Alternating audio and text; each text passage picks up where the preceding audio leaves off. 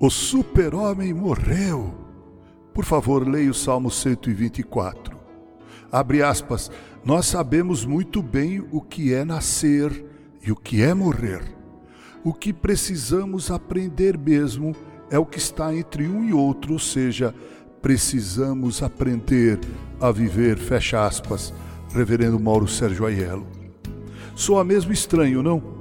No dia 11 de 10 de 2004, morreu vitimado por uma parada cardíaca, o ator Christopher Reeve, que interpretou o personagem Clark Kent, o Super-Homem, aquele das revistas em quadrinhos e que depois foi notabilizado por Hollywood.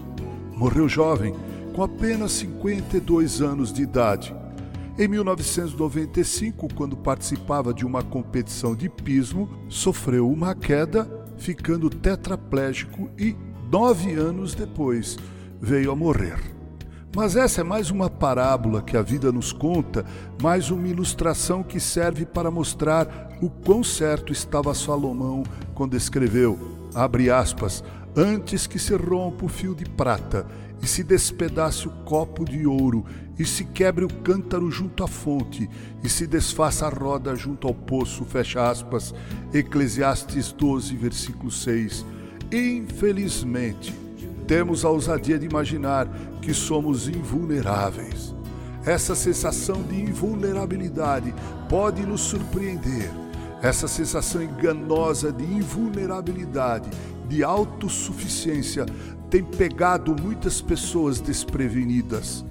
O escritor Eclesiastes exorta o jovem a aproveitar o melhor que a vida tem para lhe dar, mas adverte que de tudo o Senhor irá pedir conta, e por isso em seguida ele diz ao mesmo jovem que não se esqueça de Deus em sua mocidade.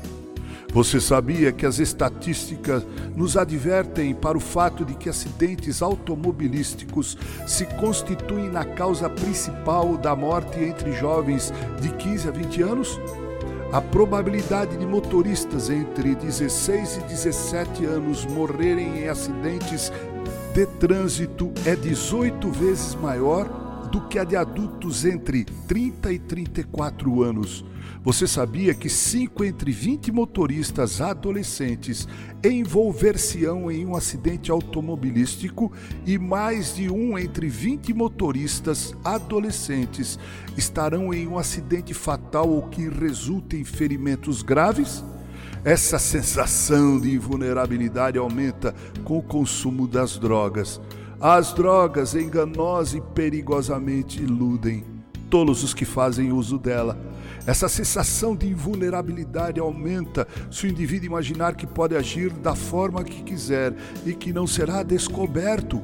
Por isso, os acidentes acontecem nas madrugadas de sexta para sábado e de sábado para domingo overdoses de drogas alucinógenas e álcool, incluindo o uso exagerado da cerveja e acidentes de automóvel, são frequentes nos boletins de ocorrências. Prezados irmão e irmã, ninguém é super-homem, ninguém é invulnerável. Somos presos por um fio de prata, pronto a se romper. Somos tão valiosos como um copo de ouro, mas podemos quebrar Podemos ser cheios como cântaro e de repente inúteis se esfacelarmos. Se o sarrilho quebrar, com que iremos tirar água do poço?